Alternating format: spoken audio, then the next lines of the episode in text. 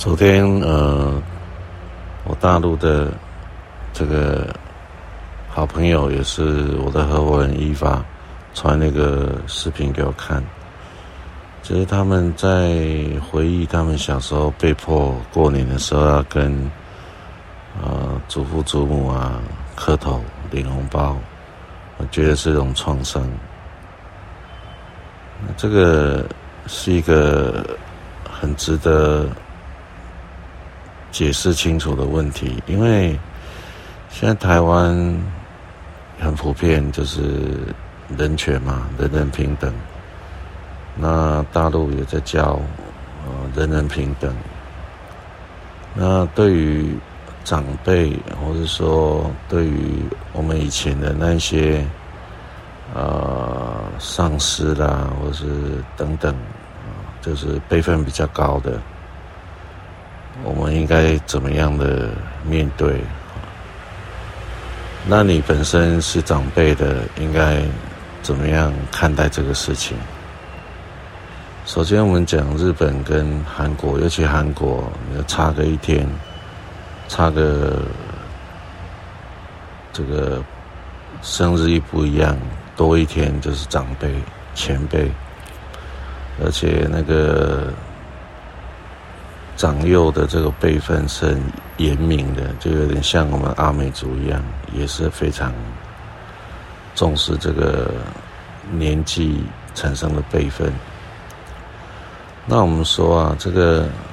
其实人人平等是一种人权，啊，人人平等的概念，不分种族、肤色、男女，啊，这种人权在台湾呢已经实行得非常好。那我们要讲的是，对于长辈这件事情，对长辈这件事情呢，因为呃，中华文化里面重视“老”这个字，为什么呢？叫老师啊，那这个“老”，他重视“老”的原因，是因为一个人年纪大，他可能人生的体验就比较多，呃，有一些宝贵的经验。这些经验呢，可以，或者这些体验呢，可以让年轻人学习啊，少掉几次坑，少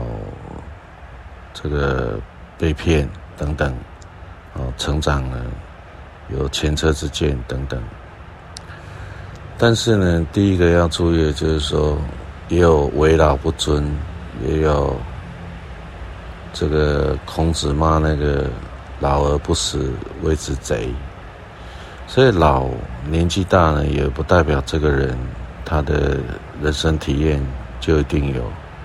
这有的老人也是虚度一生啊，哈。所以，所以老这个这个字呢，就不一定担保这个老人呢，他一定有所谓的人生体验，啊，所谓的德行。所以在这个状况下，呃，当然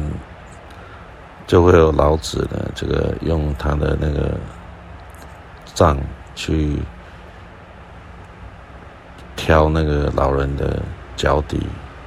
是吧？你这个老老，然后又没有死的，是一个贼，这样生命的贼，这样。好，所以呢，基本上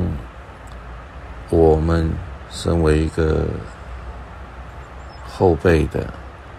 当然看到一个啊，值得我们尊敬、值得我们效法学习的，他人生体验很很多的，他的格局很大的，你自发的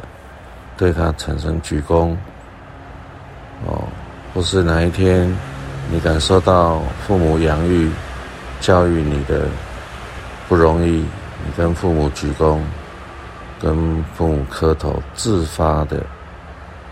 哦，那这个会让你带入一种更感恩、更感动的状态。那对于后辈而言，这也是一个很不错的体验，因为很多时候，呃，天下还是有不会当父母的父母，天下还是有不会当老师的老师，天下也还是有不会当长辈的长辈。但是我们生命中如果遇到，哎，真的好好的帮我们带大、养育大的父母，呃，尽力教我们的老师，然后呃，很努力提携我们的前辈，你跟他深深一鞠躬，那么他们很开心，那你自己也会很感动，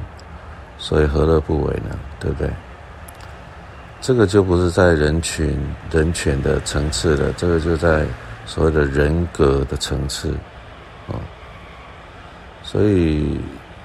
在人格的没落里面，啊，你看到值得你感动的事情，你向他一鞠躬，然后对你呢，这个有救命之恩的，你跟他下跪磕头，这都很自然。你看，我看一些，呃。影片里面，呃，爸爸带着儿子，儿子溺水了，然后有人把他救起来，然后帮他人工呼吸啊，捡回一条命。然后爸爸带着儿子去给恩人下跪磕头，我觉得这个一点都没有被强迫，也很感人。这种生命的这种场景也很动人。好，最后呢，我们讲一件事情，就是说，啊，你如果是一个长辈，然后你的后辈呢，看到你对你不尊敬，那你该怎么办呢？第一个，当然先检讨自己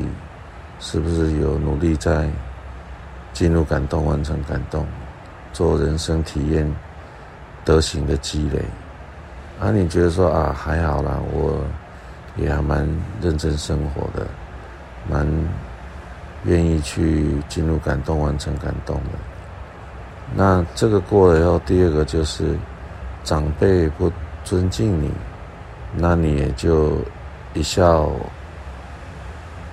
待之，一笑置之，你也不会太在意啊，你也不会强迫说啊，这个后辈。一定要对你鞠躬哈腰，基本上你有德行的人，你也不需要人家对你鞠躬哈腰，啊，我举个例子，我以前常在排列的时候，哇，那个排列的人，呃，在对他的父母或谁鞠躬的时候，我都会避开的，因为我们没有那个位置，没有那个。德性我们收受不起，所以如果你是个长辈啊，后辈对你这个没有啊经历先自省以外，自省没有问题，那就是一笑置之了，